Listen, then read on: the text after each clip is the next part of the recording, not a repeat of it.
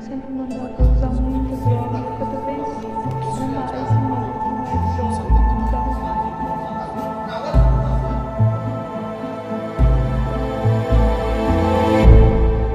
Olá pessoal, eu sou a Palma Meliata e esse é o Atlas dos Crimes. Hoje, juntamente com o Matheus Moreira, iremos contar um caso onde as trágicas mortes de criança afetam muito toda a comunidade. E não é a primeira vez que trazemos um caso aqui com essa pauta. Caso fique curioso, ouça os episódios 8, 18, 19, 21, 22 e 26. E assim como esses que já trazemos, o de hoje impactou a comunidade e fizeram centenas de moradores lotarem uma igreja para prestar suas últimas homenagens às crianças. Hoje vamos ouvir o caso Brand Waller, ou também conhecido como Jace in Hell. Prontos? Então coloque seus fones de ouvido e preparem-se.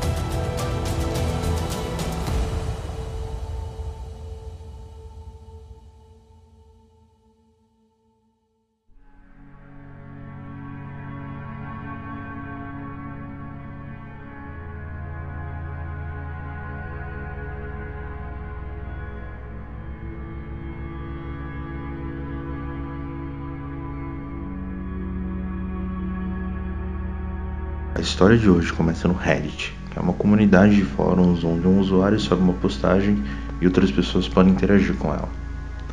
Então, certo dia, um perfil com o nome Jason Hell levantou a seguinte questão, lembrando que acredita que Jason Hell é, na verdade, Jason Worley, que é um engenheiro de software. Ele contou para a comunidade de relacionamentos o seguinte, que ele tinha descoberto que a mulher dele estava traindo ele com o vizinho, os dois casaram dois anos após o noivado, em agosto de 2009.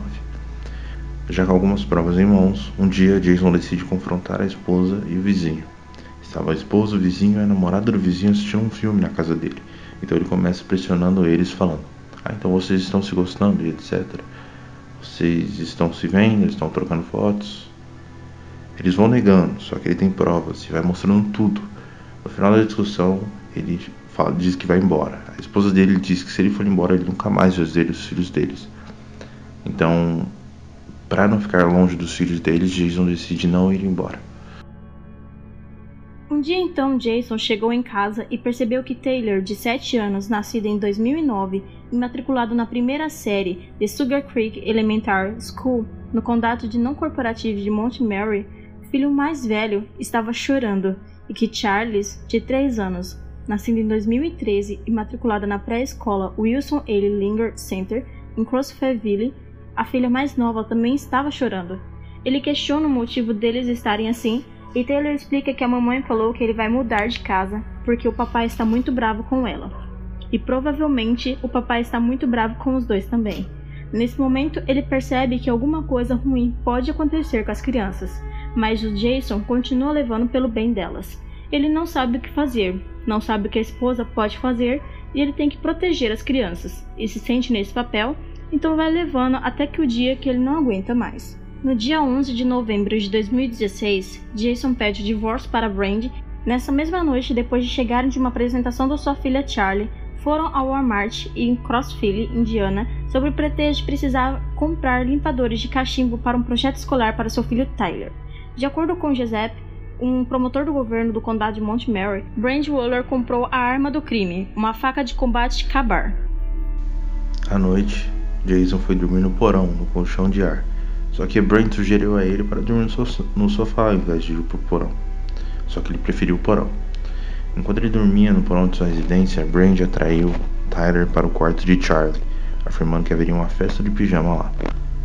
Ela esfaqueou fatalmente as crianças em seus pescoços e em seguida esfaqueou seu próprio pescoço. Brand assassinou seu filho antes de assassinar sua filha. A menina acordou ao ouvir as repetidas facadas do irmão e perguntou: O que você está fazendo? Resposta: Brand disse a ela para voltar a dormir.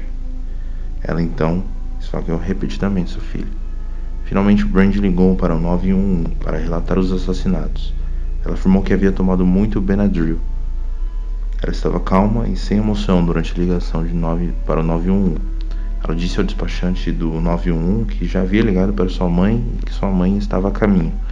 Sua mãe ainda não tinha percebido os eventos que aconteceram. O despachante 911, inicialmente esperando ou acreditando que a ligação não era legítima, pediu à mãe de Waller, que era a avó das vítimas, para verificar o bem-estar das crianças. Depois que a sogra encontrou as crianças mortas, seus gritos fizeram com que Jace se levantasse da cama. Brady disse a Jason: Agora você não pode tirar as crianças de mim. A polícia chegou por volta das quatro e meia da manhã e as autópsias foram realizadas no Terry Water Regional Hospital em Terry Heat, Indiana. Brandon Warlow inicialmente foi internado no Hospital Metodista de Saúde da Universidade de Indiana em Indianápolis para tratar seus ferimentos auto-infligidos. O funeral das vítimas foi realizado no Centro Comunitário de Darlington em 22 de novembro de 2016 e eles foram enterrados no cemitério Greenlawn em Darlington. Uma vigília foi realizada na Igreja Cristã Congregacional, também em Darlington, em 18 de novembro de 2016. O youtuber Philip DeFranco ajudou Jason Morley depois que o pai das vítimas o contatou no Reddit. DeFranco pediu aos espectadores que contribuíssem para a conta GoFundMe para pagar o custo de vida imediato de Jason Moore e o funeral das crianças. Em março de 2017, o divórcio iniciado por Jason tornou-se definitivo. Brandy Waller foi colocada na cadeia do condado de Montgomery em Crossfire enquanto aguardava o julgamento. Originalmente, Brandy Waller se declarou inocente e tinha um julgamento marcado. Em janeiro de 2018, Brandy Waller se declarou culpada das suas acusações de assassinato. Em 19 de março de 2018, o juiz Harry Sisman Tribunal de Circuito de Matt Mary condenou Brent Waller a 65 anos por assassinar Charlie e 55 anos por assassinar Taylor, dando-lhe um total consecutivo de 120 anos de prisão, uma sentença de fato de prisão perpétua. Jason Waller afirmou: Tudo o que importa é que nunca mais vou ver ela novamente, fora de vista e da mente. Em março de 2018, Brand, agora do Departamento Correcional de Indiana, está localizada na penitenciária de Rockville, no condado de Park, Indiana. Em agosto de 2019, Brand está na prisão feminina de Indiana, em Indianapolis, Indiana. Bom, o caso acaba por aqui e eu gostaria muito que vocês comentassem casos parecidos com esse, assim como a gente já citou alguns que a gente já trouxe antes. Bom, é, a gente tem grupo no Discord. Entre no grupo para fazer parte com a gente, conversar, deixar seu, seu episódio favorito lá. Algum episódio que você queira que a gente traga também. A gente vai estar todo ouvidos a vocês. Quiser conversar sobre esse último caso também, trazer teorias, ou do porquê ela ter feito isso, se foi realmente por conta da traição, ou se ela tinha algum problema psicológico mesmo.